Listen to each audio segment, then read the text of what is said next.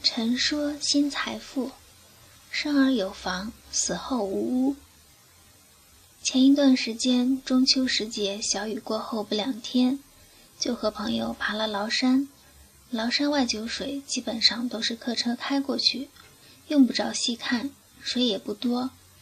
崂山的内九水稍微有一些水，水基本上也都是静止的，还算清澈，倒映不出什么影子来，已经清澈到很难有鱼生存了。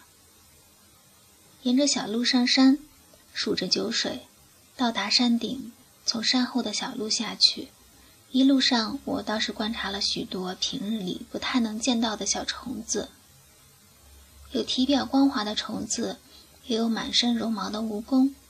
顺手就拍了一些照片，想到大蜗牛真比人类幸福，生下来就有份天生分配的房子。看到的还有知了。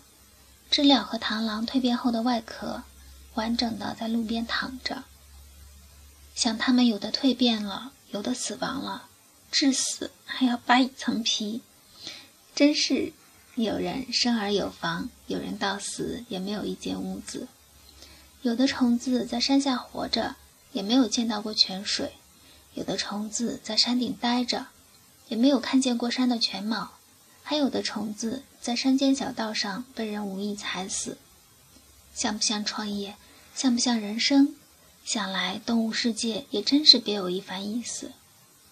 文章来自微信“布衣春秋”，感谢倾听，下次再会。